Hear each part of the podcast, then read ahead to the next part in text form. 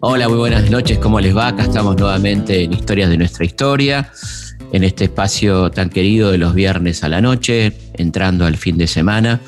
En este caso vamos a, compartir una hermosa entrevista que le hicimos al Cigala, este eh, cantador flamenco que ha atravesado distintos géneros, se ha metido con el tango, bueno, de una manera muy linda que nos va a contar él en esta entrevista que le hicimos. Así que, eh, sin perder más tiempo, vamos a escuchar esta entrevista con el querido Cigala. Muchas gracias, Ramón, por venir. ¿eh? Gracias a ti. Muchísimas gracias. ¿Cómo era la casa, eh, tu casa natal, el- el- la música que se escuchaba en tu casa? Yo nací en Madrid, en un barrio muy flamenco, en Lavapié. De ahí han salido muchos artistas. ¿eh? Y siempre he tenido un entorno muy, muy flamenco, ¿no?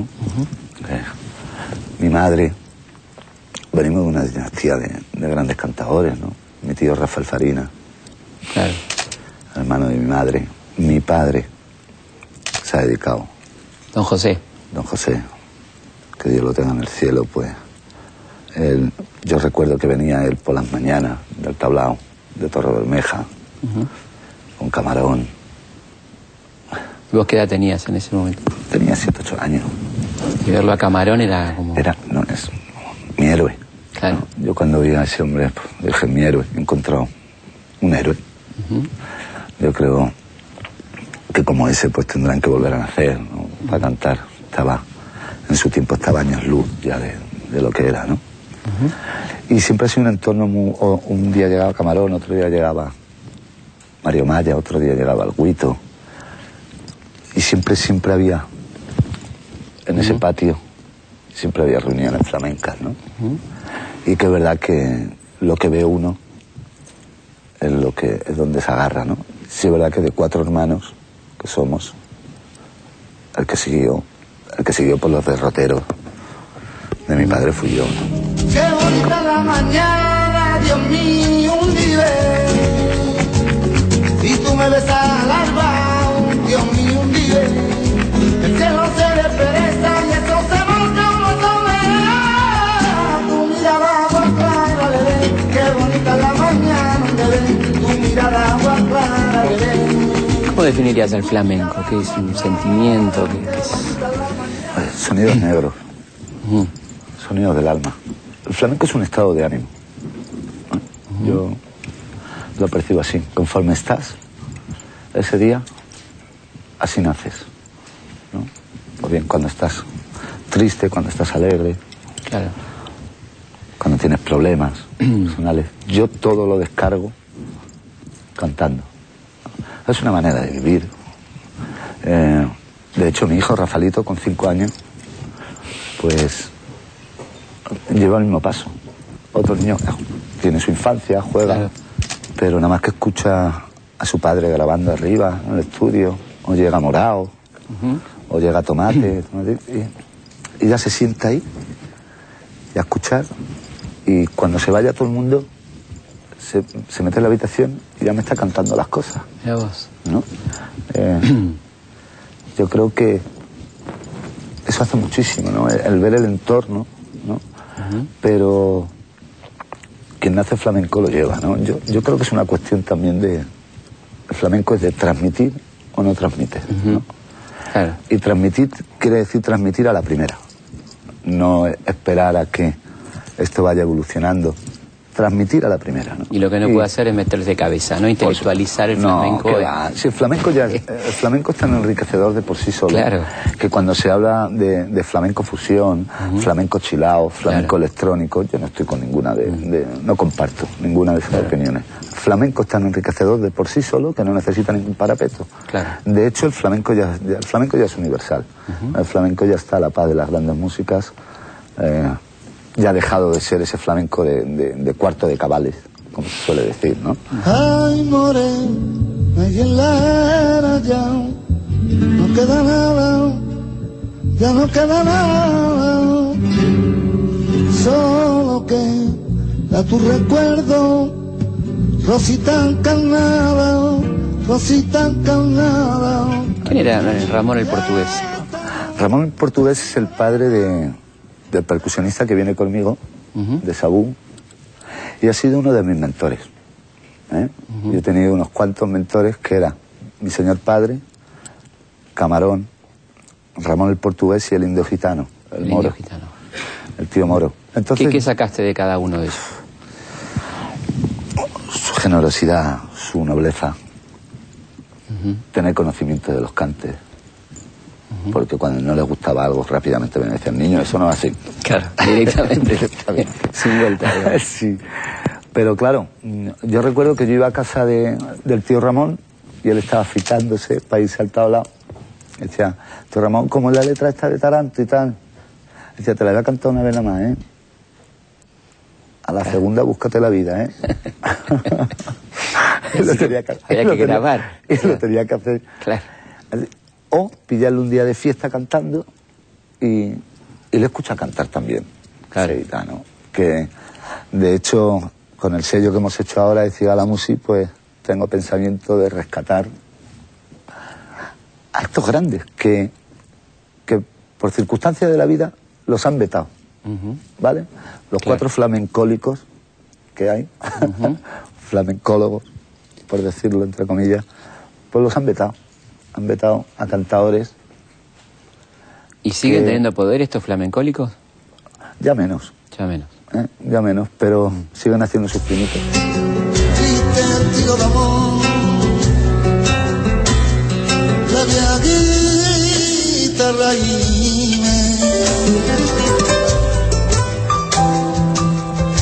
pena negra primera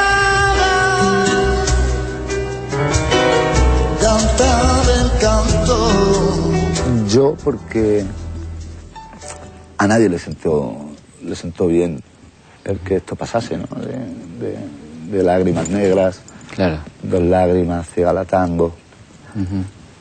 A día de hoy dicen que si yo me quedaba cantando boleros, tango. Claro. Cuando el día 2 del mes pasado, después de cinco años en Barcelona, sin cantar, un concierto flamenco, pues nos tiramos dos horas en el Palau de la Música. Claro. Un concierto de flamenco. Un lugar maravilloso. Que llegó, entró por el camerino, si Winnie Weaver. Fíjate que yo, yo me quedé alucinado. ¿no? mujer. Alien.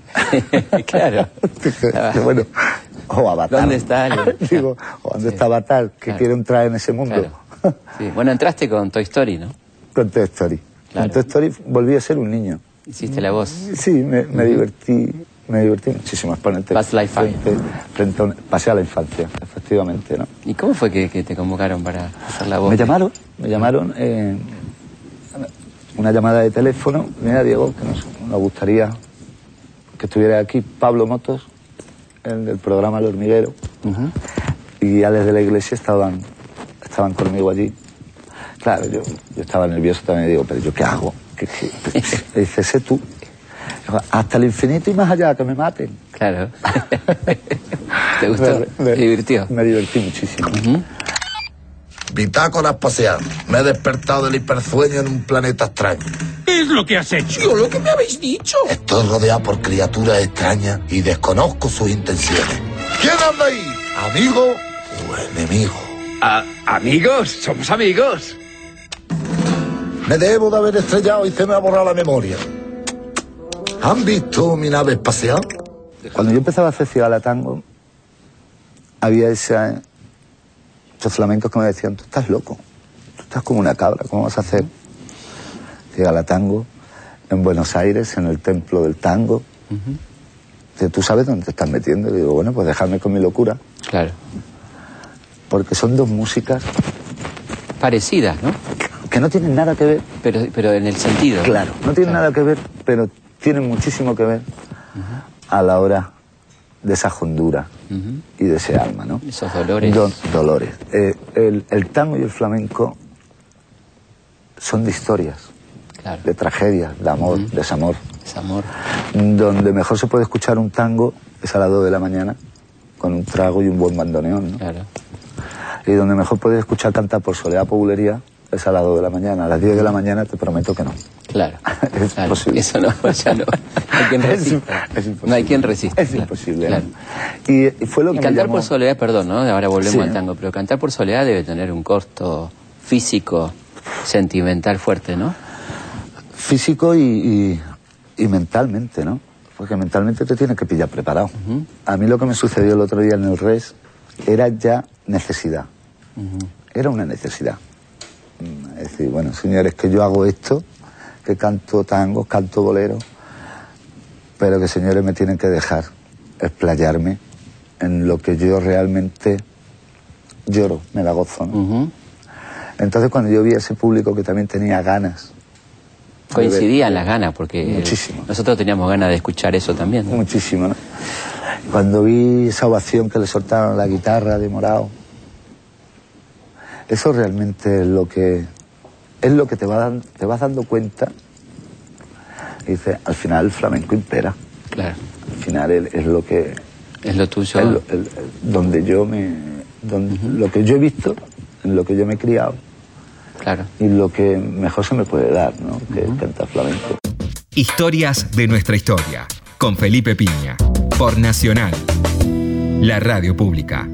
Tu tío Rafael, o sea, una- un- fue el que te presenta el tango de alguna manera, el que, el que le acerca y, y ahí empezás a conocerlo, ¿no? Sí, con ocho años me llevó mi madre al Teatro Calderón.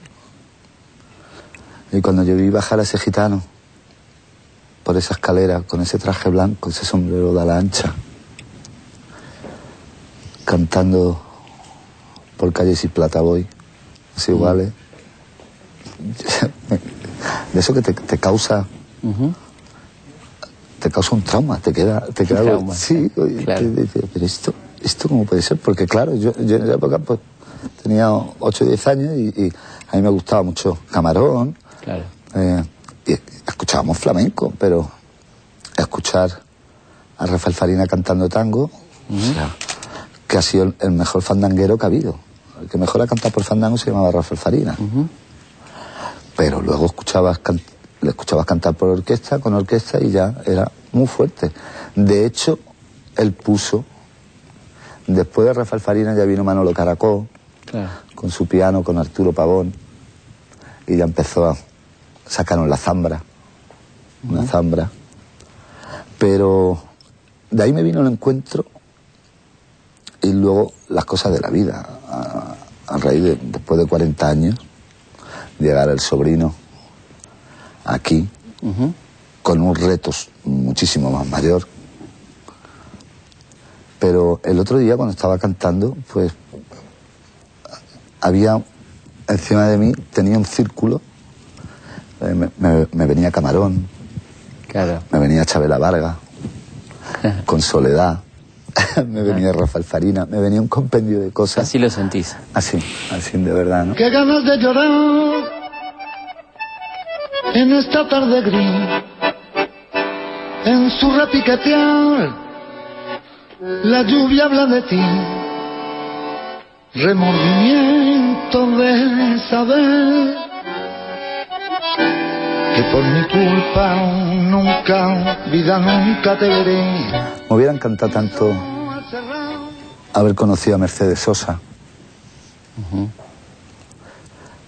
Hubiera sido un honor, o sea, hubiera sido eh, Rubén Juárez, el negro, ¿Qué pasó con Rubén? Tuviste una, una linda historia, ¿no? muy bonita. Eh, yo estaba preparando esto, hablaba con él por teléfono. Él tuvo esa valentía de que no quería ni que me enterase de que él tenía esta enfermedad. Sobre todo para que no sufriese. ¿no? Sabía Claro. que venía a Buenos Aires, que me encontraba. Hizo un arreglo de naranjo en flor increíble. Y cuando fuimos a Córdoba, le dediqué el concierto entero. Vinieron los hijos. Tengo allí en mi estudio de grabación, allí en la casa, tengo puesto su bandoneón, un póster, su bandoneón blanco. Blanco, exactamente. Lo tengo allí puesto, firmado por él. Y también el otro día se me pasó como los duendes. Hizo así, se dio una vuelta uh, ¿no? Diciendo, ¿qué pasa, Diego? Claro, pero así, era el escenario, ¿no? ¿Y vas a grabar en Naranjo en Flor? Eh, Sí. Sí, porque tengo hecho el arreglo. Claro. de él. Canta, garganta con arena, tu voz tiene la pena que Malena no cantó. Canta, que Juárez te condena, y al lastimar su pena, con su blanco bandoneón. ¿Cómo elegiste la, la selección de tango, de, de llegar a tango? Muchas noches frente al YouTube. Muchas noches me tiré, muchísimas noches. Pues te Fíjate. importaba también ver cómo se cantaba, ¿no? Sí, No por solo supuesto. escuchar, ¿no? No, no, y verlo. Claro, Claro. yo tenía que ver a, al polaco, Mm. Goyeneche, cómo tira el tango. Porque son totalmente diferentes, el señor Gardel Claro. y él. Uno era el clásico, Sí, el que era metódico, el que no se salía para acá. Y el otro era el que lo vapulea, ¿no? el, que, el que lo deja tirado. Julio Sosa, Julio Sosa. también, Claro. tremendo. Entonces yo escuchaba, eh, por ejemplo, El día que me quiera, en esas cuatro voces. Julio Claro. Sosa, el polaco, Gardel y Mercedes Sosa. Y con las cuatro, con la que más me dolía en el corazón, con esa me quedaba. Claro. No, o sea, no, no le daba más vueltas a... La que más me llegaba era la que atrapaba, ¿no? Pero eran muchas noches, me tiré. Me metía a las 10 de la noche. Y te detenías en las letras, ¿no? En esas letras tan profundas, ¿no? claro, son- es, que la- es que las letras son un mensaje y, y hay tanto sentimiento, tanta angustia, Sí, tanta verdad, claro. que, que hasta día de hoy son con las músicas que yo he encontrado, ¿no? El tango, la música afrocubana y el flamenco, ¿no? Son las tres que dices, mira, eh, pueden ser diferentes estilos, pero con un mismo pesar. Cada cual con su trabajo, con sus sueños cada cual, con la esperanza delante, con los recuerdos detrás. Yo tengo tantos hermanos no los puedo contar. Flamenco es va- vas cantando según te va dando la vida, ¿no? Claro. Eh, Hay edades, ¿no? Para totalmente, cantarlo. totalmente. Pa- y para tener, para poder expresar, te tienen que pasar cosas. Claro, ¿eh? O sea, Sí. tú no puedes expresar flamenco estando en tu casa haciendo zapping. claro. sí. Eso es mentira. De ninguna manera. Mentira. Eh, te tienen que pasar cosas. eh, eh, y a mí me han pasado cosas tan bonitas aquí en Buenos Aires eh, que, que yo sabía, yo sabía.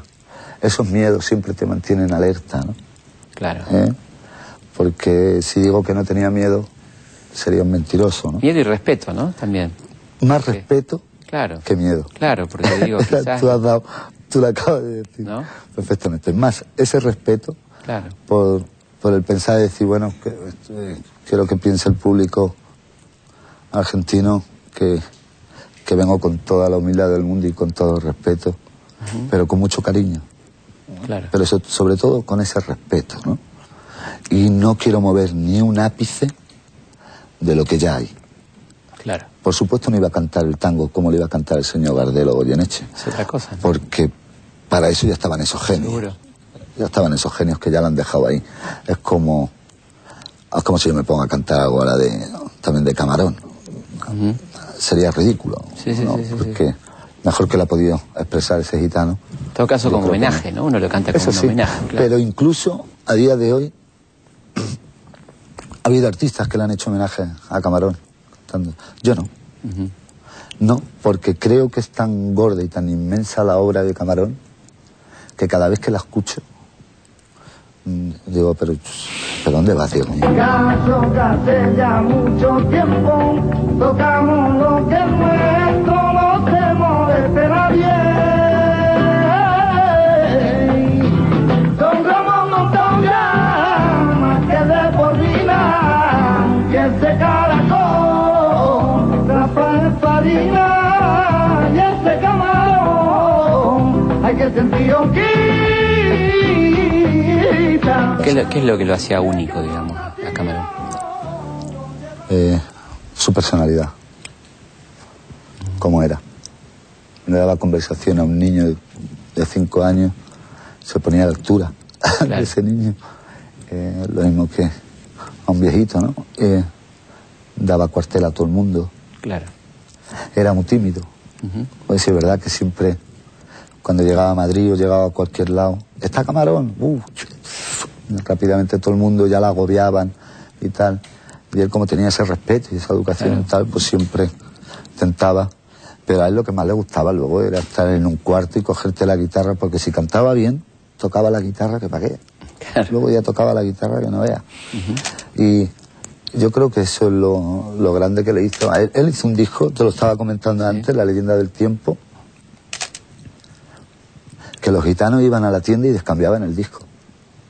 Decían que Camarón se ha vuelto loco, que este disco qué es.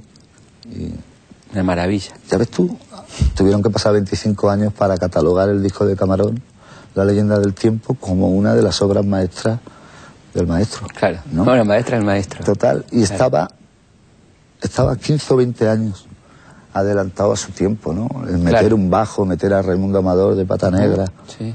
a Carlos Benavén, a Rubén Danta, o sea, cuando escucha a José Antonio una, una batería era no te lo podía, o sea, no te entraba en la cabeza, eh, ¿cómo vas a meter una batería hace en el año 75, 76? Totalmente, es claro. imposible, ¿no? Sí, sí. Y él tuvo esa valentía para hacerlo y se dejaba unas barbas, y se dejaba, llegó. era, era bohemio, ¿no? pero Sí. bohemio de verdad. Vamos a una pausa y seguimos en Historia de nuestra historia conversando con El Cigala. Los hechos, los lugares, los personajes son muchos. La forma de contarlos, una sola. Historias de nuestra historia. Con Felipe Piña. Por Nacional. La radio pública. Historias de nuestra historia. Con Felipe Piña. Por Nacional. La radio pública.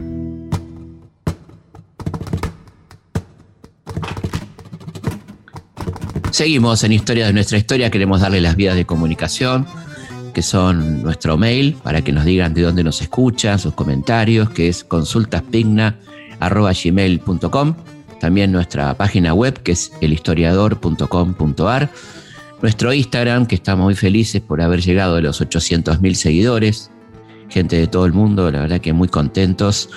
Eh, y también, bueno, les recordamos que nos pueden escuchar por Spotify, ¿no? Apenas termina este programa, al día siguiente ya está subido a Spotify para aquellos que se lo perdieron lo quieren escuchar, como nos cuenta tanta gente desde el exterior por la diferencia horaria, mientras caminan, mientras hacen gimnasia, mientras van en el auto, etcétera. También en nuestro Facebook, Felipe Pigna, página oficial.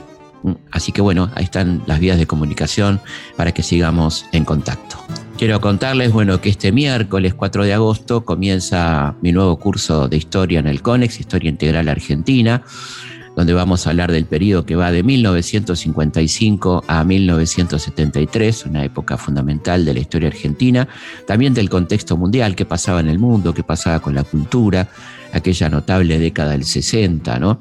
Del cine de autor, la televisión, los nuevos medios, el mayo francés, el cordobazo en Argentina, el rosariazo, ¿no? bueno, todo lo que pasó entre 1955 y 1973, se inscriben en la página del CONEX, que es csconex.org, y ahí arrancamos el miércoles 4 a las 20 horas, como ustedes saben, hacemos una hora y media de clase con material audiovisual, fílmico, también ilustrando lo que vamos hablando. Nueve y media abrimos un vinito y contestamos preguntas y charlamos con la gente que nos está mirando desde todas partes del mundo. Así que, bueno, todos invitados. Esto comienza este miércoles 4 de agosto. Ya se pueden inscribir en la página del CONEX, que es csconex.org. Y nos vemos el miércoles a las 20. Seguimos en Historias de nuestra historia.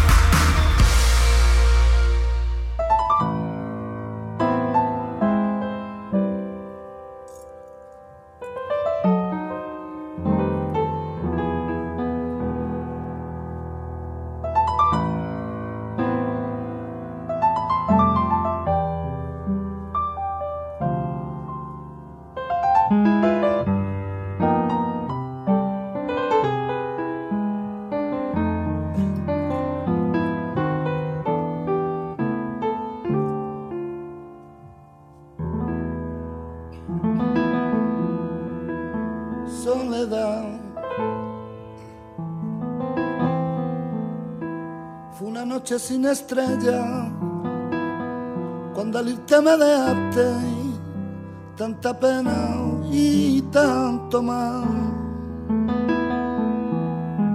Hay soledad. Seguimos en Historia de nuestra historia conversando con El Cigala. Y en el pueblo solo existe una parte muy importante del público argentino conoció a Niebla el Riachuelo por vos.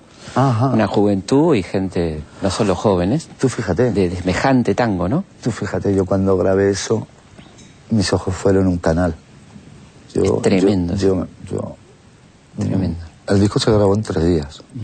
Lágrimas Negras se grabó en tres días. Yo jamás había cantado a piano, nunca. Hablemos del, del mágico encuentro, ¿no? Y, eh, y- un encuentro que va a cambiar tu vida con, con Por Bebo, supuesto, ¿no? por ¿Cómo supuesto. fue el encuentro con Bebo? El encuentro con Bebo sucedió en casa de, de Fernando Trueba. Y entonces por aquel entonces estaba haciendo la película Calle 54. Claro. Y yo creo que fui una de las primeras personas en ver esa película. Todavía no estaba editada. Y me llamó y me dijo, mira, vente que... Y cuando me lo pone veo, la primera imagen que veo es Israel López Cachao, para descanse, y Bebo Valdés interpretando Lágrimas Negras, ¿no? Yo me puse a llorar. Y yo dije, pero, ¿este señor dónde sale? Fernando, ¿quién es este señor? Yo quiero conocer a este señor. Claro. Y tuvimos la fortuna de que por, a- por aquellos días eh, Bebo Valdés venía a tocar a Madrid en el Teatro Albeni, en el Festival de Jazz. Y allí me presenté. Claro. Me presenté allí en el camerino y a los 15 minutos de estar hablando con él, de esta cosa como si nos conociéramos de toda la vida, Claro. de, de estas cosas de magia, ¿no? Sí, sí, sí. del feeling, ¿no? Y entonces sabía, eh, quedamos al otro día, por aquellos días yo estaba haciendo un disco que se llaman Corren tiempos de alegría, y lo invité. Y entonces entramos al estudio y había un, un pianito, un teclado, y se lo puso aquí en la rodilla. Y le digo, maestro, ¿conoce usted un tema de Consuelo Velázquez, Amar y Vivir? ¿Por qué no han de saber? Y dice, ¿cómo no, mi hermano? Chico, mira. Se va a tocar. Ahí digo, Bego, ¿por qué no hacemos un disco? Claro. Ahí vino ya, ahí vino toda la odisea. Sufro la inmensa pena de tu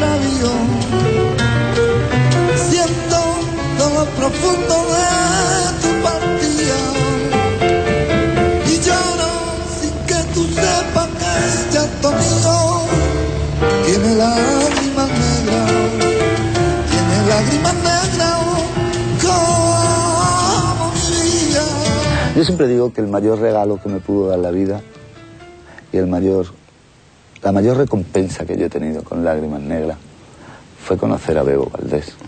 Siempre lo digo, ¿no? Porque había una relación de abuelo-nieto. ¿Cómo es Bebo como persona? Genio, un genio. Un genio por excelencia, la persona más humilde, la persona más noble que yo he visto en mi vida, ¿no? Eh, le gusta mucho una risa, una gracia. A mí cuando me contaba todas sus batallas con, con Nat King Cole, con Luis Armstrong, cinco, cinco años con Frank Sinatra, Claro. director de Tropicana en el 58, Claro. con Benny Moré en la orquesta Batanga. y yo decía, ¿qué hago yo aquí? yo decía, ¿qué, Claro. ¿pero qué hago yo aquí con este hombre? Claro. Digo, Aparte ¿qué, te lo qué te contaba, cuento yo? Te lo ¿Qué contaba cuento con toda de mi vida, naturalidad, ¿no? ¿Eh? Con toda naturalidad te lo contaba como Pues sí, sí, como si, como si fueran gachas. yo decía, bueno, Claro. ¿yo qué te cuento, maestro? Claro. Y te lo contaba con una naturalidad, y, y- pero te lo contaba como, como, si, como si lo estuviera viviendo ahí, ¿no? Claro. Y, y grabar ese disco eh, a los tres días, yo recuerdo que él me decía, mira Diego, tú canta como ese gitano que eres, que yo tocar el piano, como ese cubano que soy, Perfecto. así directamente. Entonces yo cantaba con, con las letras, con un atril, porque yo desconocía las letras, yo no había cantado jamás a piano. Y en tres días, en uno de los días, allí en el estudio lloró hasta el apuntador, Ah, pues, hasta el cámara. decía, decía, pero esto no sucede ni en el teatro, ni en el cine, claro. y menos en un estudio de grabación. que aprender a reír y a reír. Y sabe que la vida se aleja y nos deja llorando quimeras. No quiero arrepentirme después de lo que pudo haber sido y no fue. Quiero pasar esta vida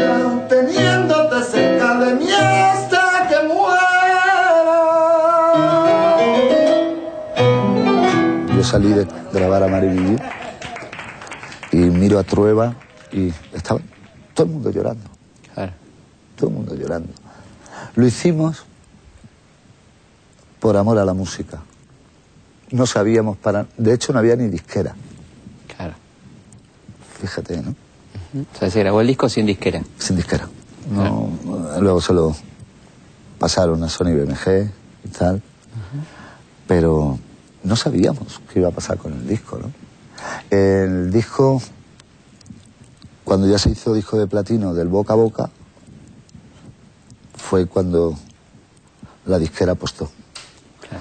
Pero, no obstante, la disquera decía que esto no funcionaba, que esto era una españolada más. Con esa visión tan clara. Lo tenían súper ¿Y claro. llevaba cuántos millón de placas con millón de... Eh, fue un millón trescientos mil discos, un millón cuatrocientos mil copias. Récord absoluto para... Imagínate, ¿no? Claro. Imagínate, eh, eso fue como, ¿qué está pasando, no? y, y a día de hoy todavía está el disco ahí y, y es como que ha habido, porque yo luego cuando fui a La Habana eh, y yo hablaba con la, con la gente, con, con Changuito, con Tata, la juventud, a mí me da mucha pena, porque la juventud desconocían la trayectoria de Bebo, la, trayectoria de Benny Morel, la trayectoria de Chano Pozo. O sea, Claro. Era increíble. Y cuando llegó el disco allí, parece ser como que el bolero, como que todo se puso otra vez a su vuelta, ¿no? Y a mí era curioso decir, bueno, pero un gitano de 35 años, que yo, Venga. que, que yo no sabía ni, ni, ni lo- ni- ni sa- ni sabía lo que era cantar en clave, ahora sí, ya, ya sabemos, ya, ya después de esto ya ha pasado. Pero en su momento, eh, para mí fue también un, un reto muy gordo, ¿no? puentes y cordales donde el viento viene aullado, barcos carboneros que amaban a zarpao, sordos cementerios de las naves que al morir sueñan sin embargo que al amor han de partir. ¿Y por qué se te ocurrió meter un tango ahí? Porque... Eh, pues fíjate, eh, pues estábamos en casa de Trueba y cuando yo escuché Niebla del Riachuelo, le dije, yo quiero grabar esto. Me da igual que sea un tango, yo quiero grabarlo. Y Bebo dice, lleva razón, es que es muy bonito. Eh, conocimos a Federico Brito, el uruguayo, tremendo violinista. Claro. Y cuando empezó a sonar esas notas, turbia fonda de yo, yo, yo la verdad que es un, un tango que de hecho no lo retomé en este disco. Sí. Ni lo cantaste el otro día a pesar de que te lo pedíamos. No lo escuché. De verdad que no lo pedíamos como escuché. loco. Pues de verdad que no lo escuché, fíjate, ¿no?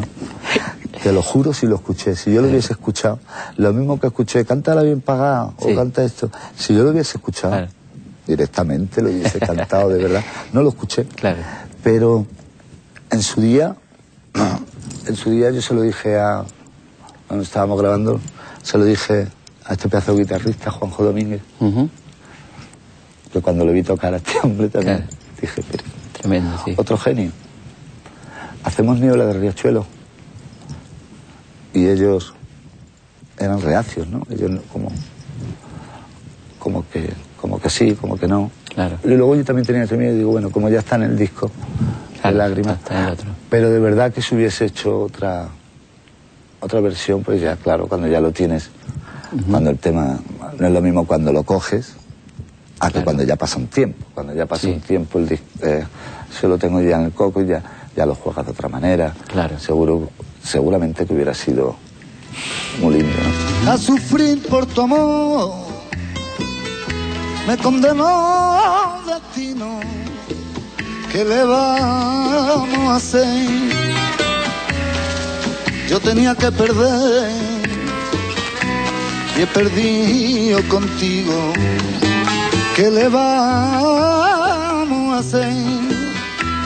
Yo tenía que perder y he perdido contigo. ¿El disco sobre Picasso cómo se te ocurrió?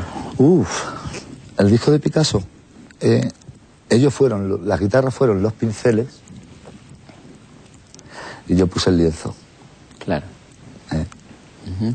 Date cuenta que ese disco se hizo en la más absoluta intimidad y fue un disco. ¿Quiénes son los que yo admiro? ¿No? Maestro Paco de Lucía, Maestro Tomatito, Raimundo, Manuel Parrilla, Diego el Morao. Las cinco o seis mejores guitarras que hay ahora mismo del flamenco. Digo, los quiero a estos acá. Y cuando yo llamaba a Paco, Paco se venía a casa, comíamos. Era un cuadro. Un tipo que no puede parar, ¿no? De tocar la guitarra. Es no una para, cosa no para. impresionante. Es que- pero incluso cuando no está tocando. cuando, inclu- no tocando siempre ya se le están ocurriendo cosas. Sí, sí, sí. Sí es verdad que también Paco de Lucía lleva 1.700 conciertos en lo alto a lo largo de su carrera. Imagínate cómo está el hombre. Eh, Me contabas que se iba a comer a tu casa, entonces. Sí, se venía a comer a la casa y era un cuadro directamente, ¿no? O sea, era una historia nueva. Eh, se iba Paco, llegaba Tomatito, otra historia. O sea, con cada uno era una historia distinta, ¿no? Eh, el tema Guernica, Guernica. Guernica, con José Mi Carmona, del grupo que te ama.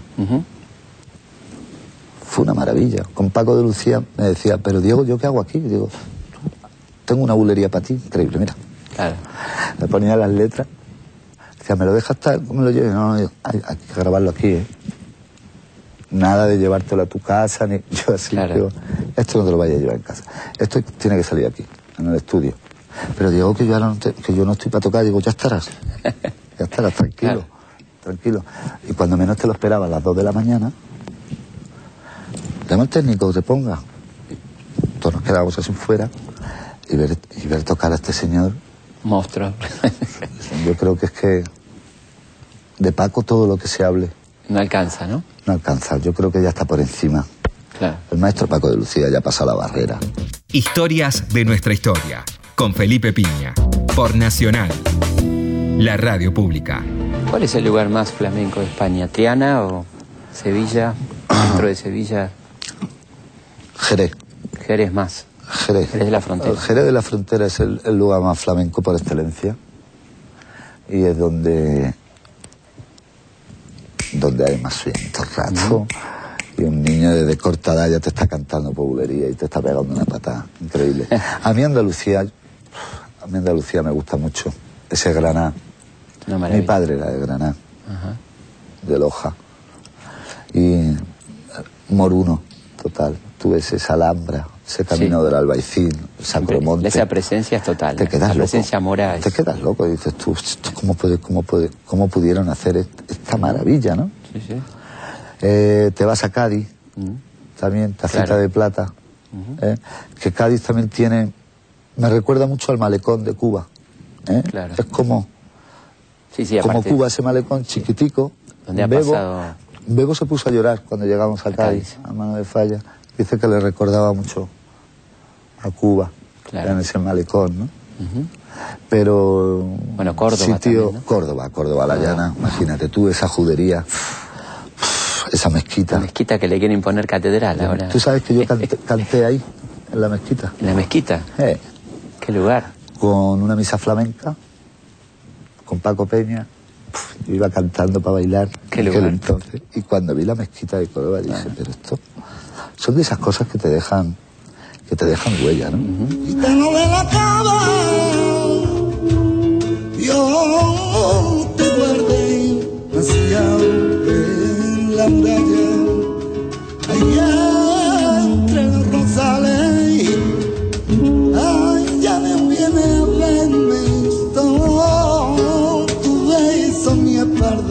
Andar por ese barrio de Santiago, de Jerez, esas, esas calles tan blancas, tanta, tantos rosales, tanta, tanta alegría, ¿no? Claro. Porque luego la gente, la gente de Jerez, Eso es lo curioso, ¿no? Es que Es es que eso. son Es canciones tan dramáticas Sí. y una vida tan alegre, ¿no? En, en- es tan dramático al mismo tiempo, efectivamente, y tan alegre. O sea, llevan, llevan la alegría en el cuerpo de una manera que, que rápidamente, por cualquier cosa, ya están. Claro. ya están cantando, ya están bailando. Es que, es que a, mí, a mí eso, pues, con razón entiendo también eh, a Diego Morao, ¿no? Ujú. De, de dónde viene, ¿no? Es que Diego Morao viene desde su abuelo, Tu guitarrista. desde su abuelo, mi guitarrista de su abuelo. Que fue ovacionado en el Gran Rex. Increíble. Impresionante. Eso es increíble. Te lo juro que eso no lo he visto yo en ningún lado. Y más en Latinoamérica, en Buenos Aires. O sea, la ovación que le soltaron a Diego Morao, yo, yo en ese momento me sentía tan feliz. De Yo no cabía en mí. ¿eh? Aparte un, un muchacho elogiado por Paco, ¿no? Paco lo, lo ha elogiado, ¿no? Dice que su... mm, eh, hace poco, hace un par de meses tocó en Jerez, Paco, y le dedicó el concierto a Diego Morao, y Diego Morao se quería morir. No. Diego Morales decía, pero, pero ¿qué he hecho yo, maestro? Ya está. Y entonces mm, Paco, por lo visto, está todo el día con el disco de él, ¿no? Que, que cómo se ha podido hacer ese disco, ¿no? Claro. ¿Cómo ha podido hacer este niño este disco, no? Porque luego es una persona que no es de las personas que se tira todo el día con la guitarra estudiando. Morano no coge la guitarra para nada, Mira vos. no estudia, Un hombre que vive. para nada, vive. Claro. vive y coge la guitarra cuando está en el escenario. O una hora antes en el camerino, ¿sabe? Ujú. Pero no estudia. Y yo creo que también eso, si estudiase ya pierde. En el momento que ya, en el momento que ya empiezas a estudiar mucho y te comes mucho la, la cabeza, ya pierdes el espíritu. Por lo menos en este tipo de música. en, este- en el flamenco. Eu sei que vos sofreu la eterna aventura de vivir, a esperar a vivir al lado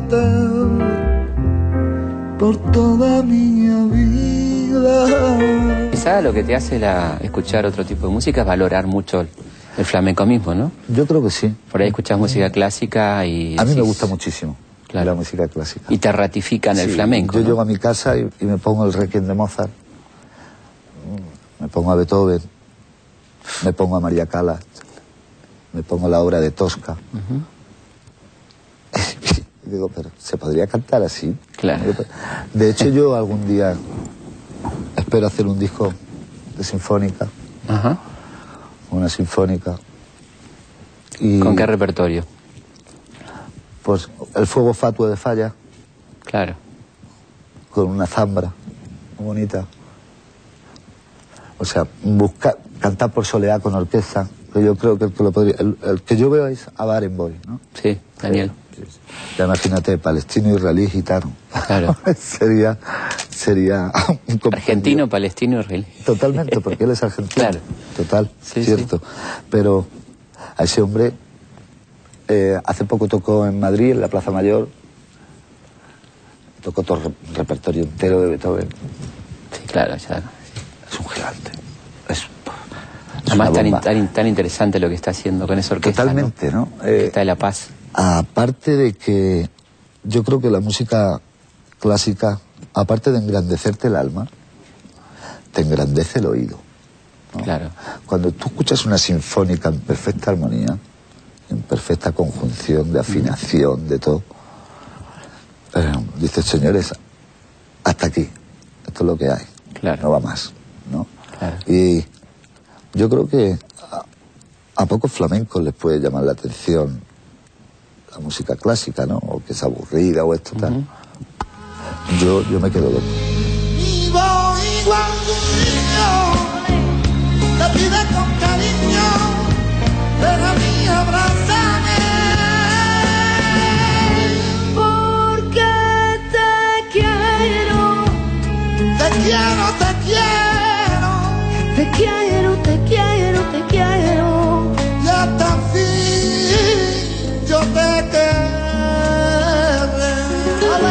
Cosas tenés ganas de hacer, ¿qué estás haciendo en este momento? Eh, tengo en mente un par de proyectos. Uno es flamenco, homenaje a Federico García Lorca, Uf, qué el lindo, romancero gitano. maravilloso. Sí, Antonito porque- del Camborio, todo. Sí, señor. Claro. Porque. Porque a Lorca no se la canta todavía. No, Y menos un flamenco. Yo creo que no se lo recuerda como se debe. Claro, yo creo que no. Todavía no ha tenido ese homenaje y ese tributo. Serrat creo que hizo algo. Camarón cantó un par de cosas. Sí. Pero llevar un de romancero gitano Paco Ibáñez. también. Pero un flamenco como, como quería era los gitanos. Que se iba a ese sacromonte, Claro. a ese albaicín. Y toda la... Imagínate. La recorrida con la barraca, ¿no? Imagínate, claro. Él hizo. Él hizo, junto con Manuel de Falla, hizo el primer festival de flamenco en Coria del Río, en Sevilla. Y con 14 años ganó el concurso Manolo Caracó. ¿no? Claro. Que de ahí salió Caracó. Fíjate si ya tenía visión y si ya lo veía Sí, sí, este sí. señor, ¿no? Una maravilla. Entonces, eh, me gustaría hacerle un tributo a Merecido. Lorca con ese disco y otro otro con la música mexicana que me gustan mucho los temas de José Alfredo Claro. vale Sí, sí, consuelo para sacarme de adentro esto que me está matando ya ya.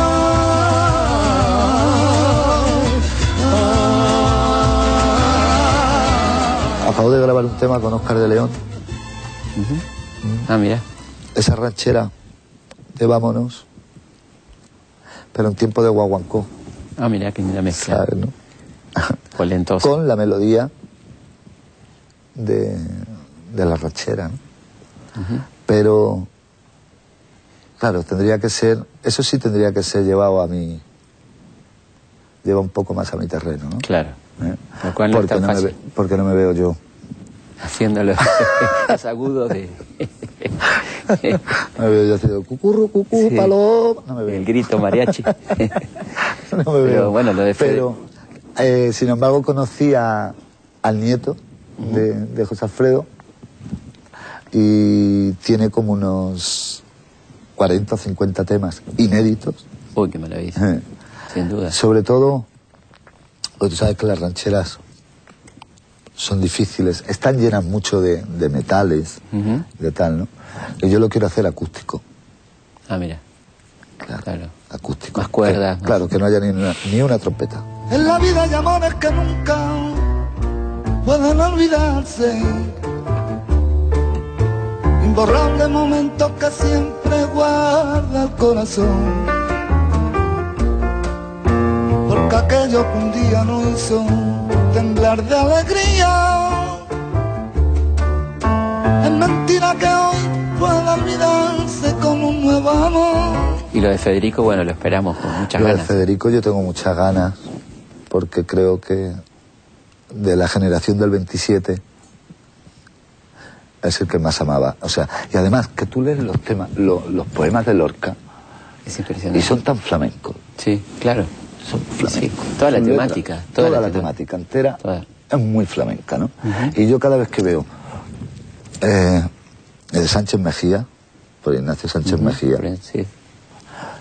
yo cada vez que veo estos temas, yo ya lo veo uno por bulería, otro lo veo por Sí, alegría, claro. otro lo veo por fandango, otro lo veo por tangos, o sea, le voy sacando, ¿sabes? Porque creo que realmente a Lorca no se le ha hecho un homenaje de un cantado de flamenco que diga, aquí está esto, ¿no? Sería- Porque como amaba él a los gitanos y al flamenco, Nadie. nadie, nadie. Pero además, con un sentir muy fuerte, con un sentir que yo decía, pero este señor que se le puede pasar por la cabeza para escribir así, ¿no? Esa sensibilidad era que... esa sensibilidad, y era la sensibilidad que sentía él por, por los gitanos, ¿no? Eh, Tenía sensibilidad, ternura, cariño, ¿no?